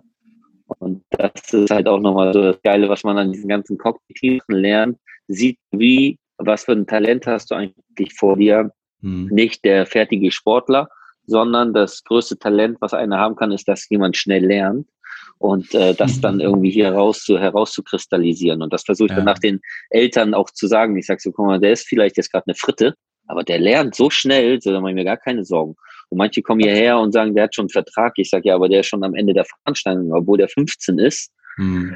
So, ne, und dann, ja, sage ich denen das so raus. Und das ist so das Interessante. Und deswegen würde mich mal interessieren, was der Idilo oder wie heißt der? Was der Ido Portal. Wie heißt der? Ido Portal. Ido, Man muss aber Ido Portal. Was der so alles macht, ne? Mhm. Der ist, was die Medien betrifft, sehr verschlossen. Das ist ein kleiner, das spielt aber auch mit. Der spielt damit auch, ne? ja. dass er so ein bisschen äh, ein kleines Mysterium ist. Aber äh, wo du ihn besser erahnen kannst, ist, äh, muss man auf YouTube gucken, schicke ich dir aber gleich das eine oder andere. Ähm, es gibt ein paar Interviews, da erzählt er eigentlich auch mehr darüber, wie er denkt über Bewegung. Mhm. Geht gar nicht um die Bewegung per se. Ich habe jetzt bei ihm drei Workshops mhm. gehabt. Ich würde mal behaupten, zwei Prozent dessen, was ich da gelernt habe, habe ich bis jetzt nur in den Medien gesehen. Den Rest mhm musst du bei ihm erleben, weil er will auch das nicht aus dem Kontext reißen. Das muss man nochmal mhm. dazu sagen. Aber die ja, Art und Weise, wie er denkt, das lohnt es sich tatsächlich und das macht er auch ganz gut über die, ähm, über die Interviews einfach mal sich reinzupfeifen. Mhm. Ähm, jetzt hatte ich noch ein paar Dinge gerade in meinem, in meinem Kopf. Genau, eine ne Frage, weil die Art und Weise, wie du denkst, finde ich geil. Ähm, weil ich finde, das, das macht eben wirklich so dieses, es gibt, es geht ums Lernen. Mhm. Damit hast du mich ja voll, ja, hast du mich voll im mhm. Sack mit. Was ist denn deine persönliche Kritik, wenn du das äußern magst, wenn nicht, ist auch in Ordnung, was du in der Gesellschaft erkennst? Gerade bei dem Thema Lernen. Mhm. Gibt es da irgendwas, wo du sagst, boah, wenn ich da jetzt so äh, mal rausschaue, so in die, in unsere Gesellschaft, das wünsche ich mir mehr, das ist halt gar nicht gegeben oder hier gibt es halt eben Schwierigkeiten, Dinge zu, zu erahnen? Ja, bei mir ist es so, in, äh, wenn ich auf, also wenn ich ganz ehrlich bin, so meine Frau guckt, äh, äh beschäftigt sich sehr mit der Gesellschaft, mit allem drumherum. Sie ist auch Afghanin, so ne, und die haben jetzt gerade auch ganz viel also wer jeder, äh, der sich ein bisschen beschäftigt, weiß ja auch, was in Afghanistan los ist und so. Ne? Bei mir, ich äh, beziehe immer, egal welche Sachen, so wenn ich mit dir auch darüber rede, so in, so auf meinen Kosmos. So, ne? Mein Kosmos ist relativ klein. So, aber ich habe jetzt zum Beispiel auch zwei Praktikanten, die kommen hier Hamburg Bill steht. Das ist jetzt nicht, äh, das ist so eher so ein sozialer Brennpunkt. So, ne? Und ähm, wenn ich daran denke, so wie die mit gewissen Sachen umgehen, so in ihrem Alter, so, ne? dann denke ich auch so in Sachen Lernen, wollen sie überhaupt lernen? Wollen sie dazu lernen? Wollen sie einfach nur das machen, was sie jetzt gerade machen? Ich kann es ja immer nur auf die Sportler beziehen, so, ne? Eine Zeit so, ich, vor, ich bin jetzt seit vier, drei, vier Jahren aus der Schule raus. Deswegen, ich weiß noch, wie vor ein paar Jahren das in der Schule war, aber das ändert sich ja auch schnell. So, aber die sind irgendwie, ähm, ja, wenn ich das nicht kann, also äh, ich werde sowieso nicht lernen. So, ne, das war so, ich war ja, ähm, nachher habe ich auch Abitur und sowas alles abgenommen, aber ich war so an der Stadtteilschule, so wo dann siebte, achte Klasse, ähm, die haben gar nicht die Aufgabe durchgelesen, sondern haben sich gleich gemeldet, dass man denen das erklärt, so denen einfach mal beizubringen, dass du mit deinen Gehirnzellen das auch alleine verstehst, so weiß ich nicht, woran es liegt, aber sie sind einfach gar nicht bereit, sich für Sachen zu öffnen, Sachen zu lernen zu wollen, so, ne, was sie jetzt nicht unweigerlich irgendwie in, also direkt interessiert, so, ne. Wenn du die Panini-Bilder mit denen getauscht hast, dann zu EM und WM, da konnten sie dir alles sagen, welchen Namen und sowas. Und FIFA, wer welche Stärke hat und sowas, können sie dir auch alles sagen. Und äh, die kennen Drittliga-Profis aus Polen und sowas. Aber ähm, dann so da irgendwie die auch, äh, das, das war so das Abgefahrenste in der Schule oder jetzt zum Beispiel jetzt auch bei meinen Praktikanten, die ich gestern sind wir aneinander gerauscht, so, weil ich habe gesagt, wie wenig setzen Sie sich damit auseinander, also so mal mit anderen Sachen und so Sachen so, dass man äh, einen Fortschritt er erlangt. So ein mhm. Fortschritt zum Beispiel in diesem kleinen Kosmos von mir, diesen kleinen Gym. So, ne, wenn man den Aufgaben gibt, so was kann man hier verbessern. So, ne, oder ja, nicht. So, also die haben gar keine Fantasie dafür, so richtig. Und das ist das so, wo, wenn es um Lernen geht, ich weiß jetzt nicht, ob man das direkt mit Lernen äh, vergleichen kann, aber das ist schon so eine Sache, die mir echt, also da, da ist auch mal, äh, da kann ich leider auch, also da komme ich an meine Grenzen. Mhm. So, da wäre ich auch schnell, äh, schnell cholerisch. So, ne? Also dann, dann das gucke ich mir ein, zweimal an und ähm, dass die nicht bereit sind, mal andere Sachen richtig anzunehmen und dort le lernwillig zu sein, das fällt mir schon sehr, sehr schwer. Und dadurch, dass ich hier junge Sportler habe, die dann äh, in ihrer Sportart dann Vollgas geben. Und wenn dann diese Jungs dann ein Praktikum bei mir machen mhm. und ich sehe, wie sie dann in anderen Teilen sich verhalten und so, ne? Dann denke ich so, Leute, wie wollt ihr nachher klarkommen in der normalen Gesellschaft oder draußen mal, wenn ihr mal das nicht habt oder wie wollt ihr nachher einen Job anständig machen? So, ne? Wie wollt ihr das mhm. irgendwie so, normalerweise so ein 18, 17, 16-Jähriger kann auch Heizungsbauer sein und muss eine Heizung irgendwie in den sechsten Stock schleppen oder in der sechsten nicht, da gibt es wahrscheinlich einen Fahrstuhl, aber so einen dritten so, ne? Und arbeiten von 6 Uhr morgens bis 16 Uhr oder so. Und das ist so eine Sache, die mir hier schon auffällt. So, ne, ich habe natürlich auch ein bestimmtes Spektrum von Leuten, die hier sind, so, ne, kann es nicht mehr so richtig auf die Schule beziehen, aber in der Schule war ganz klar, so, ne, so siebte, achte Klasse. Die haben wahrscheinlich auch, hier in Hamburg gibt es so Stadtteilschulen und Gymnasien ist getrennt. Du kannst auf einer Stadtteilschule auch einen gymnasialen Abschluss machen. Aber eher auf dem Gymnasium sind so die weniger schwachen, äh, weniger starken. So, und das, mhm. damit äh, identifizieren die sich auch gleich so, ne? Und sagen, ja, ich verstehe das sowieso nicht alles, so, ne? Und das so reinzubekommen, so flächendeckend, so, das ist, war damals so die größte Aufgabe für mich, das irgendwie reinzubekommen, dass jeder diese Potenziale hat. So, mhm. ne? Jetzt sage ich mal was, wo ich sehr stolz drauf bin. So, ich bin Trauzeuge von einem Schüler. So, ich weiß nicht, ob es das in Deutschland so oft gibt, so, ne? Aber ja. also ich habe mich so, wie ich mit meinen Sportlern hier identifiziere, habe ich mit meinen Schülern auch und habe den, also der, die ganze Familie hat nie gedacht, dass der Abitur hinbekommt, so, ne? Und äh, da dann so, dass der lernen kann, dass du das, dass das nicht so schwer ist, dass das, du denkst jetzt, Abitur ist schwer, aber wenn du nachher studierst oder andere Sachen machst oder eine Ausbildung, die Sachen sind dann nachher schwer, so, ne? Aber so Abitur ist in, so zu bestehen, das ist, da gehört sonst auch Fleiß dazu, so, ne? Hm. Ja, ein bisschen rumgeschwafelt. Tut mir leid, Leute. Nee, aber das war so, so, war so ein bisschen so das, das, was äh, so aus meinen, aus meinen, so was ich mitbekomme, ja. so was, äh, was da so manchmal so, so, wo ich ins Stocken komme einfach. Ja, ich kann das verstehen, weil für dich sind die Sachen halt einfach so todesklar. Mhm. Ähm, halt eben diese Attribute wirklich offen zu sein und, und ähm, dann auch fleißig zu sein und und und. Das hast du halt eben gelernt. Und wenn du dann halt merkst, und das kann ich sehr gut fühlen, da hast du jemanden, der ist komplett resistent und mhm. sehr, mm, sehr einfältig, dann ist es vielleicht für jemanden, der vielfältig ist, sehr schwer äh, nachzuvollziehen, weil es ist ja nicht schwer, vielfältig zu sein. Man muss nur die Augen öffnen und offen sein. Die Frage ist halt immer nur, das ist auch eine, eine Sache, wo ich mich sehr stark mit beschäftige. Woher kommt das? Was wird denn da, gerade bei dir wird es sehr interessant, weil du ja eben mit dieser neuen Generation zu tun hast. Was wird in der Gesellschaft vorgelebt, dass das bei den Kindern so ankommt? Das ist halt immer so für mich die Frage, mhm die würde ich gerne noch mehr begreifen, weil ich habe halt auch so diese, diese Scheuklappen-Mentalität, gerade wenn es darum geht, die Themen, ich versuche ja auch sehr viel, ich sage jetzt mal, Denke an die Hand zu geben. Mein, ich sage jetzt mal, ich als Person Trainer trainiere nicht die Leute, sondern das Einzige, was ich äh, als Hauptaufgabe sehe, ist, die Leute mit Gedanken zu bereichern, dass sie verstehen, dass die mhm. Welt größer ist. Auch im Sport, auch in der im Thema Gesundheit und alles, was so Mainstream ist, ist halt einfach nur ein Prozentsatz dessen, was, was Berechtigung hat. Das, da gehört halt viel mehr dazu. Ne? Was bedeutet bei dir jetzt Gravity? Ähm, ja, das ist eine Geschichte, die erzähle ich aber gerne nochmal. Du hattest mich ja vorher gefragt. Kennen die Leute denn alle Fragen? Das habe ich das ein oder andere Mal schon mal beantwortet, aber das mache ich gerne für dich. Mhm. Gravity, ähm, ähm, ich hatte damals, ich muss überlegen, wann das war, ich glaube 2000, 14 oder so, da war ganz klar für mich, ich war Manager von einem, von einem Fitnessstudio, ich, ich muss zurück an die Basis. Ich habe Bock wieder zusammen mit den Menschen an ihrer Gesundheit und Fitness zu arbeiten, weil ich hatte dann nur noch mit Zahlen zu tun und ich musste Budgets einfahren und der ganze äh, äh, Vertriebsgedöns, da hatte ich aber keinen Bock drauf. Dann habe ich halt überlegt, wie nennst du dich denn als Person Trainer? Manuel Guarrera, der Person Trainer aus Düsseldorf oder, oder, oder. Und dann ich gesagt, das kannst du nicht machen. Nee, das, muss irgendwas Cooles sein, irgendwas, was, was sich auch gut ableiten lässt.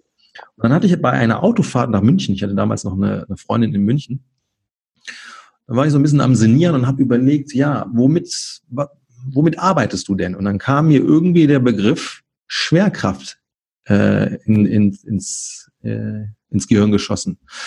Und das weißt du auch. Ist egal, ob du ein Surfer bist, ein Mountainbiker, ein Fußballer, ein Yogi, ein Eisschnellläufer. Immer ist die Schwerkraft eine der wichtigsten Konstanten. Ja? Mhm. Und man darf es auch so sagen, you are made by gravity. Du bist durch die Schwerkraft auch so gebaut, wie du halt eben gebaut bist. Ähm, Im wahrsten Sinne erbaut. Und dann kam ich irgendwie auf diesen Begriff, ah nee, noch vielleicht eine zweite Sache, weil die fand ich auch richtig geil. Äh, dann kam ja noch die, diese Anekdote mit Isaac Newton, äh, auch mhm. nochmal in den Kopf geschossen. Und das fand ich auch sehr, sehr geil. Und das hat sich, äh, hat sich dann bei mir so ein bisschen etabliert. Da sitzt er unter einem Apfelbaum. Es fällt dieser ominöse Apfel gegen mhm. Boden und er fragte sich, warum fällt dann eigentlich alles senkrecht Richtung Boden? Welche, welche, welches Gesetz ist hier am Werk? Ja? Mhm. Dann hat er dieses äh, berühmt-berüchtigte Gesetz der Gravitation ähm, mathematisch begründen können. Und das fand ich halt so geil, dass er gesagt hat, ja, es ist, es ist selbstverständlich, dass es passiert, aber eigentlich doch nicht. Ich, ich möchte es verstehen, warum passiert das? Also äh, eine, für, dein Körper ist auch selbstverständlich. Mhm. So meinen wir, aber nein, mhm. wir dürfen es ergründen. Sehr vieles im Leben meinen wir, ist selbstverständlich, aber wir dürfen es ergründen. Und diese, diese Kombination hat mich halt einfach so mm, so inspiriert. Dann habe ich geguckt, gibt es denn überhaupt so einen Gravity Coach? Nein, gibt es nicht. Zack. Ah, direkt Marke angemeldet, Gravity Coach nimmt mir keiner mehr weg. ja, das ist dann so ein bisschen ähm, die Historie. Okay. Und ich mache auch viel okay. im Training tatsächlich, eben weil es eine sehr, sehr wichtige Konstante ist, ähm, arbeite ich tatsächlich auch sehr viel mit dem, mit dem, äh, mit der Schwerkraft. Das ist so ein bisschen mein USP. Na, okay. Muss ich mir mal eine Trainingseinheit von dir angucken. ja, why not? Ähm, jetzt habe ich noch, hatte ich noch eine Frage. Ich hatte noch irgendwas im Kopf, ist mir, glaube ich, jetzt wieder dahin geschlichen. Ist aber auch mhm. scheißegal. Ähm, bleiben wir mal dabei. Hast du noch mehr Fragen? Frag du mich auch was. Äh, in, was, was ist in, äh, du bist in Düsseldorf, äh, ich bin mhm. zum Beispiel nicht in Düsseldorf, ich bin aber da so, so, so, so äh, Köln, da öfters die Ecke. Aber was ist so dein Klientel? Machst du auch, machst du eher Leistungssportler oder machst du ähm, so, eine Zeit ging das bei mir auch in so eine Richtung mit Managern und sowas, ne? Und dann, so, das war dann eher, dann eher raus, so, ne? Dann, äh, die habe ich dann immer positiv wegdelegiert zu anderen Kollegen von mir unter anderem zu den, auch zu dem Athlet, damaligen Athletiktrainer von den Richie, Alfred heißt er, und äh, der auch ein geiler Typ ist. Aber was ist so dein Klientel, mit dem du hauptsächlich trainierst oder arbeitest? Das wechselt tatsächlich. Das hängt immer davon ab, was ich ins Universum reinschreie. Ja, mhm. was meine ich damit? Ich habe immer so gewisse, oder ich muss ganz anders ansetzen. Ähm, ich komme komm ursprünglich aus dem ambitionierten Radsport. Ich bin nie Rennen gefahren, obwohl ich halt immer umworben worden war von dem Verein. Aber das wollte ich mir nicht nehmen lassen. Das war halt meins. Und dann bin ich irgendwie, weil ich, ich hatte 66 Kilo auf 1,78. Ich war halt schnell wie sonst was, aber ich hatte halt nichts auf dem Rippen drauf. Ne? Und ich war halt eben 18, 19 und da wollte ich halt ein bisschen was drauf haben. Dann fing ich halt eben mit dem Kraftsport an. Das hat auch gut funktioniert, habe mich dann irgendwann auf 92 Kilo hochgejagt, aber ich hatte halt nur Faxen. Ne? Hüfte, Brustwirbelsäule, Füße, so standardmäßig. Ähm, und dann durfte ich, weil ich ja auch immer ein Kind der Fitnesswelt war. Ich habe mit Anfang 20 bin ich dann halt eben beruflich in die Fitnesswelt eingetaucht, bin halt in diesem Kosmos dann halt auch lange zu Hause geblieben, musste aber dann irgendwann feststellen, da war ich Anfang 30, ich meine, ich wäre fit. Ich meine, ich bin gesund. Ich investiere so viel Zeit und so viel Geld und so viel Muße und so viel Fleiß in das, in diese eben genannten Themen, muss aber feststellen, die sind arg begrenzt. Aber das ist nicht, weil ich begrenzt war, sondern weil dieser, dieser Kosmos Fitness begrenzt ist. Und dann bin ich irgendwann ausgebrochen. Und dann fing ich halt eben an, ähm, sehr viel zu wildern. Ich bin dann sehr viel ähm, in gewisse Sportarten rein. Es gab dann zwei Jahre, da habe ich unendlich viele Sportarten mal angeteasert, unter anderem auch mal Pole Dance und so eine Geschichten, um mal zu verstehen, was geht und was geht nicht und was sollte eigentlich gehen. So, das hat mich dann ein bisschen, äh, ja, da war ich sehr ernüchternd. Und Ido Portal war eben auch einer auf der Reise. Da war ich dann in, in Portugal, das erste Mal in Lissabon bei ihm. Muss feststellen, ich bin hier einer der, der, der geschäbteste im Raum. Ich kann nix. Mhm. Und da habe ich gedacht, was hast du denn letzten 15 Jahre lang gemacht? Ich mhm. denke, ich bin, ich bin fit, ja, aber nee.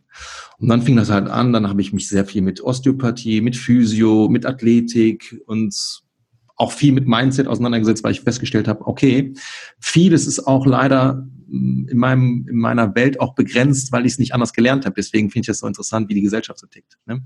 Und dann durfte mhm. ich da auch mal ein paar Grenzen sprengen, um dann halt noch mehr Themen, wo ich sonst nie reingegangen wäre, weil ich gesagt habe, nee, das mhm. lohnt sich nicht. Ja? Thema Atmung fand ich immer so, ja, pff, tu ich doch. Ja. Hm. Dann musste, nein, Mann, das ist eines der wertvollsten Themen überhaupt. Mhm. Ja, dieser, dieser ganze Algorithmus gehen. Da hättest du mich als, als, als äh, Kraftsportler gehen verstehen. Ja, wozu? Kann ich doch. Mhm. Und dann erstmal zu verstehen, nein, du musst ganz ehrfürchtig sein. Und das ist, gehen ist eines der komplexesten Dinge, wenn du es halt effizient machen möchtest. Ja, und äh, je nachdem, in welcher Phase ich da war, habe ich natürlich auch über die Medien die Menschen da daran habt, also daran teilhaben lassen. Und dann kommen genau diese Menschen. Und gerade wo ich dann angefangen habe, mich mit diesem ganzen, äh, mit dieser ganzen Laufathletik noch mehr zu, zu auseinanderzusetzen, ich weiß nicht, ob dir Functional Pattern etwas sagt. Ja, also ich habe schon gehört, aber ja. nicht gesagt. Ähm, Anatomy, Anatomy Trains, das Buch mit dem Myofaszial. Ja, ja, genau, ja, ja, genau, also ja, ja. Die Grundlage quasi. Und in diesem Kontext kamen dann zum Beispiel so äh, Personen wie Richie, also sehr viele äh, ambitionierte Sportler oder auch Profisportler. Ansonsten jetzt momentan durch das Thema Atmung, da merke ich halt, ähm, das interessiert sehr, sehr viele, sehr junge Menschen, Menschen, die gerade noch zum Beispiel im Studium sind. Ich habe sehr viele Studenten derzeit, mhm. die halt verstehen, es gibt mehr als das, was da draußen geboten wird, aber es gibt keine Institution, die das irgendwie rund macht. Also mhm. hole ich mir halt eben einen Coach. Ich decke nicht alles ab, aber ich decke zumindest einen Teil ab, wo ich sagen kann, wirst du so draußen nicht finden. Ja? Mhm. Und dann droppt da mal der ein oder andere Querschläger rein, der dann vielleicht da erstmal gar nicht so reinpasst. Ja? Ähm, hab da auch mal den ein oder anderen 50, 60-Jährigen, die aber halt eben brennen, genau wie du das mhm. halt äh, für dich entdeckt hast. Das, die bringen Potenzial mit, die haben Bock zu lernen und die lernen halt auch. Genau. Und ich kann mir gut vorstellen, dass in naher Zukunft sich das wiederum einmal ändern wird. Je nachdem, wo meine Reise weiterhin gehen wird. Bei der, bei Atmung so, ich mache nur ein, ein, zwei, eigentlich drei Sachen so mit Atmung, aber dann kommt man auch schnell in den mentalen Bereich rein, so, ne? dass man mhm. mit denen dann darüber spricht und so, ne? Das heißt, machst du auch so Mental Coaching, machst du sowas auch? Ähm, ich will nicht sagen, dass ich das mache, aber es ist ein, es ist ein Bestandteil, weil ich ganz gerne Glaubenssätze sprengen möchte. Weil ich habe halt mhm. festgestellt, wenn die Menschen physisch irgendwo wachsen wollen, dürfen sie alte Glaubenssätze, die vielleicht in einer gewissen Phase ihre Legitimierung hatten, äh, aber jetzt für den Progress, den sie haben möchten, quasi eher hinderlich sind, dann muss ich da auch mal ansetzen. Ja, mhm. und dann gehe ich da tatsächlich so ein bisschen in diese Mindset-Arbeit rein, um das zu sprengen. Das können die Leute am Ende des Tages nur selber, weil ich kann mir den, das kennst du selber, du kannst dir den Mund fusselig reden. Du kannst ihnen sagen, das hier ist das Beste oder eines der Dinge, wo ich davon ausgehe, das wird dich nach vorne bringen und das ist sehr gut für dich.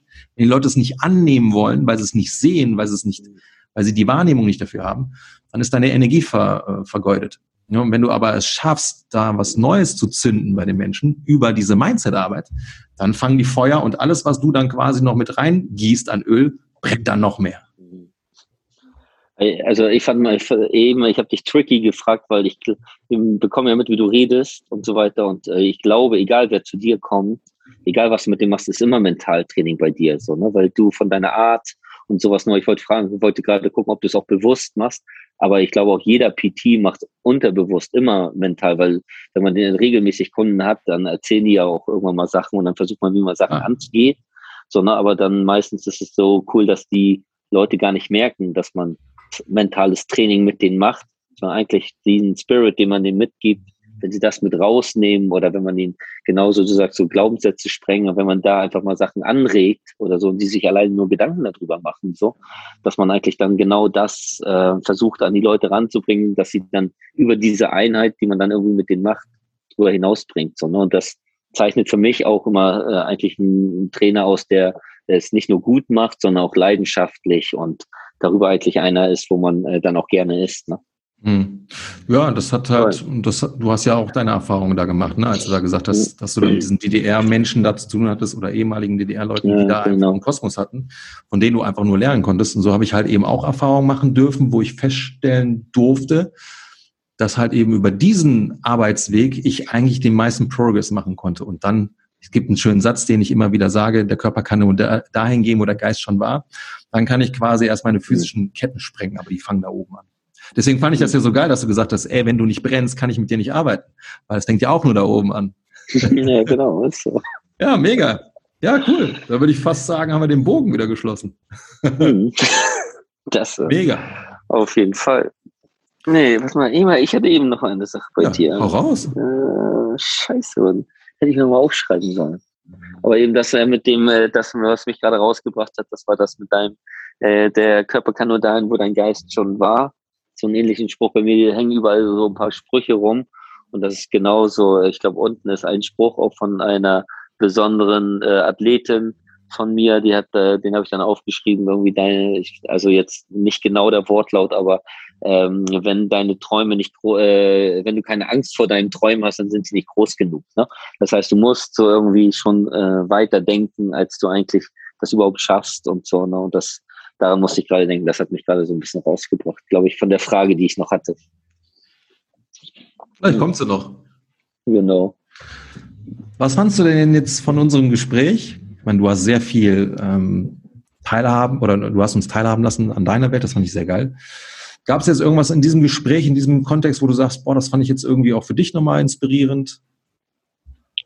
Oder bestätigend? Auf jeden Fall das, das, was du gerade, also in der Tat, das, was du vor ein paar Sekunden gesagt hast, mhm. das mit dem, äh, mit dem Geist und dem, was vielleicht ein Standardsatz für dich ist, mhm. was hier eigentlich, äh, was man hier eigentlich genau auch reinhängen könnte, was so eine äh, was, was alles das hier sind, ähm, ja, ja, verbildlicht, mhm. so was hier eigentlich so der Geist ist. So, ne?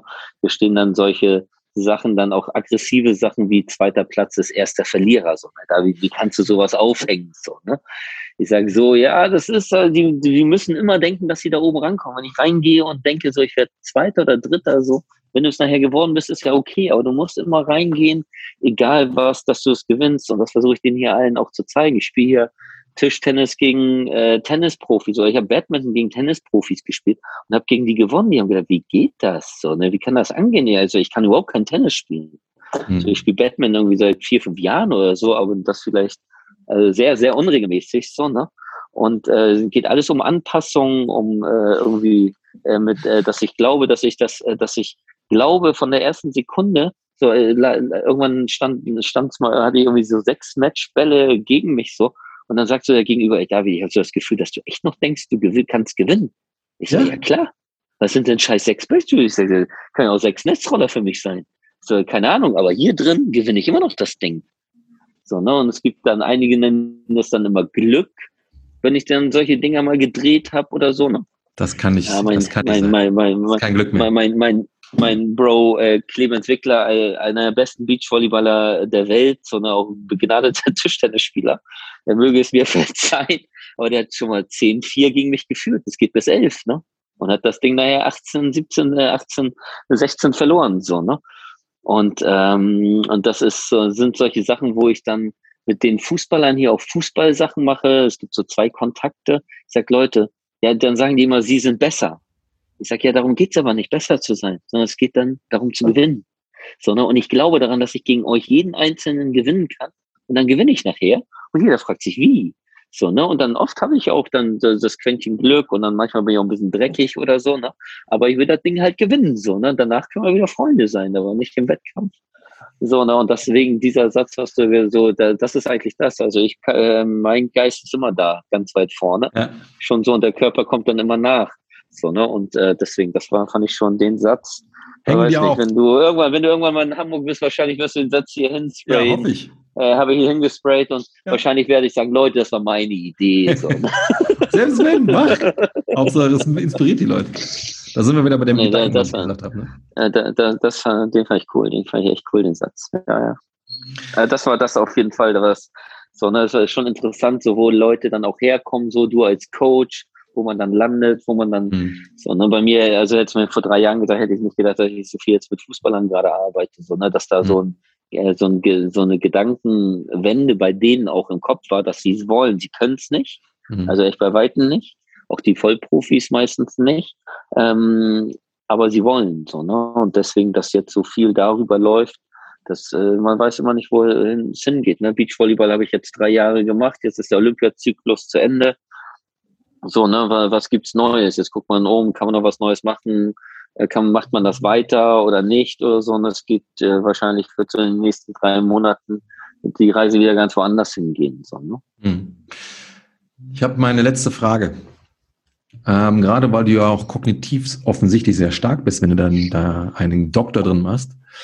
Welche Bücher in dieser Richtung kannst du empfehlen? Gibt es da überhaupt Bücher, wo du sagst, lohnt sich mal reinzugucken, selbst wenn die sehr oberflächlich sind? Also ich habe äh, das Buch mal überflogen, fand ich nicht so stark. Das war aber diese Neuroathletik. Mhm. Ne? Neuroathletik, dann konnte ich mit dem Lars, ich weiß gar nicht, wie er weiter heißt, der Leinert? eigentlich das von Amerika, mhm. ja genau, nach der rübergebracht hat. Ähm, habe ich sogar einige Einheiten gemacht mit meinen Sportlern. Mhm. So, ne? Und äh, weil ich habe dann irgendwann gehört, der nimmt die nehmen unfassbare Preise, irgendwie so 2000 Euro pro Stunde und solche Sachen bei Fußballprofis sondern hatte er das für einen Beachvolleyballer gemacht. Und dann bin ich dann so, und ich wollte das verstehen, was ist so dieser Zauber da dran? So einmal liest du das, okay, mhm. das fand ich jetzt so gut. So dann habe ich den, äh, saß dabei als Athletiktrainer, er war, hat sich total, also war, äh, hat sich super gefreut, dass man sich auch dafür interessiert. Also eigentlich dafür, dass er schon sehr weit in seiner Karriere war, also noch sehr demütig in meinen Augen so, mhm. dass man sich dafür interessiert.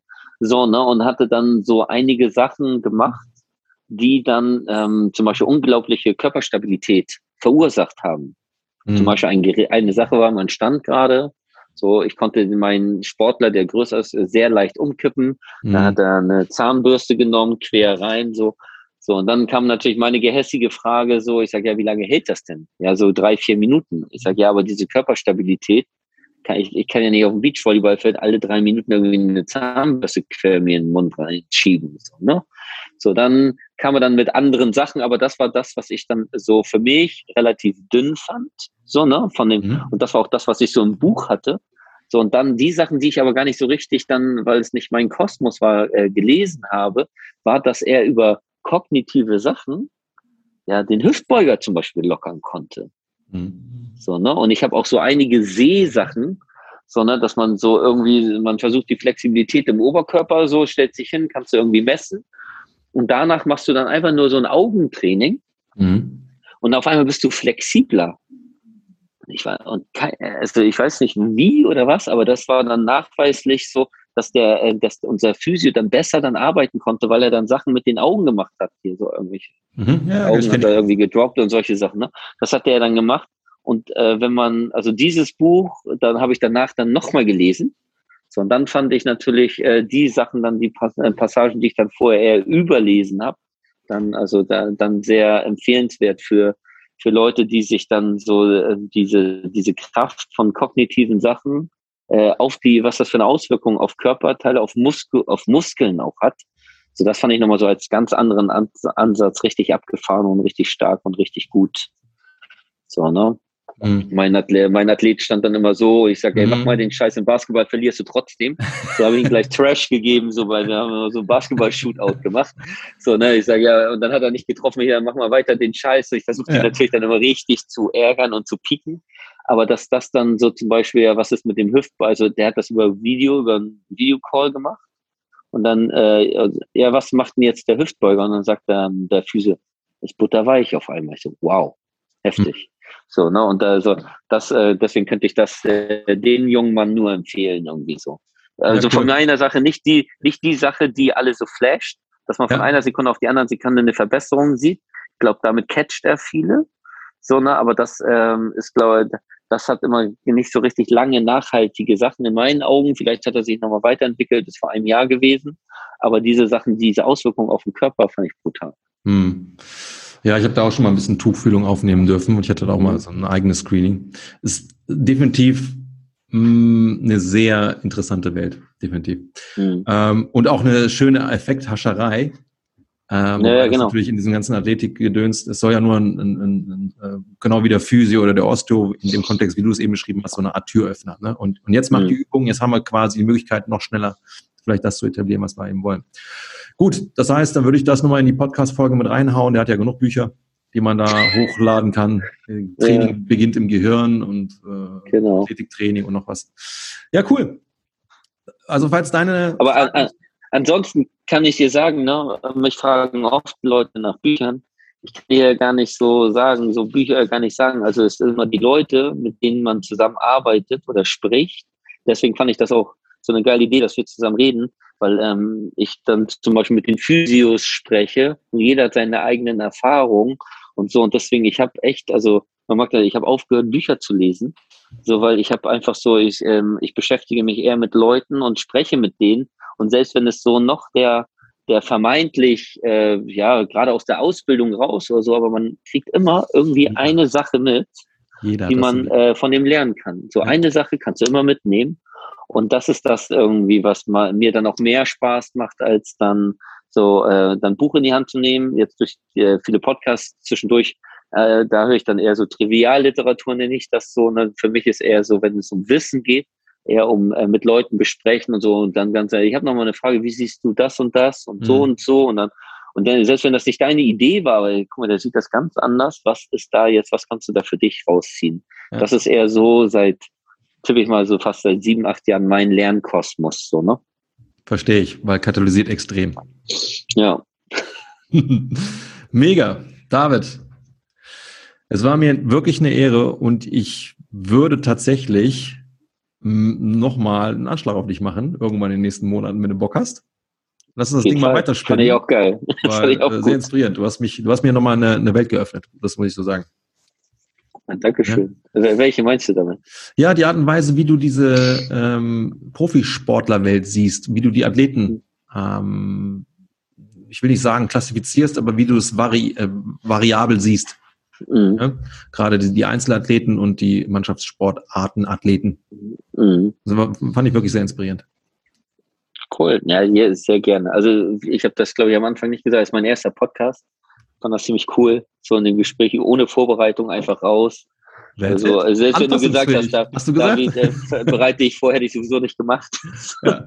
Bin raus und, und jetzt und jetzt zum Beispiel gleich habe ich eine geile Trainingseinheit mit äh, einem, ich glaube, sechsjährigen Mädel, die der Vater kam zu mir, die läuft da, die läuft den ganzen Tag, die läuft einfach immer. Und ich habe, äh, ich stelle einfach nur zwei Hürden auf, die ersten zwei Monate, und die ist nur die Hürden immer hoch und runter, hoch und runter. Und dann da kommen immer die Hand, Hände ein bisschen mit oder mach mal Knie ein bisschen höher oder versuchen wir auf den, mhm. jetzt versuchen wir leise zu laufen, so, ne? Und solche Sachen so. Und dann äh, später kommt dann, äh, heute Nachmittag kommt dann ein Profi, so, ne? Ich liebe diese Abwechslung, das ja. ist, das ist ganz geil. Ja, sehr gerne, sehr gerne, Manu. Ich bin wahrscheinlich auch demnächst mal bei dir in der Nähe. Da werde ich dir auf jeden Fall anrufen und mal gucken, ob du dann auch in der Nähe bist. Das muss auf jeden Fall bis Ende des Monats sein, weil ab Oktober bin ich doch in Portugal. Und wie lange? Erstmal Ende offen.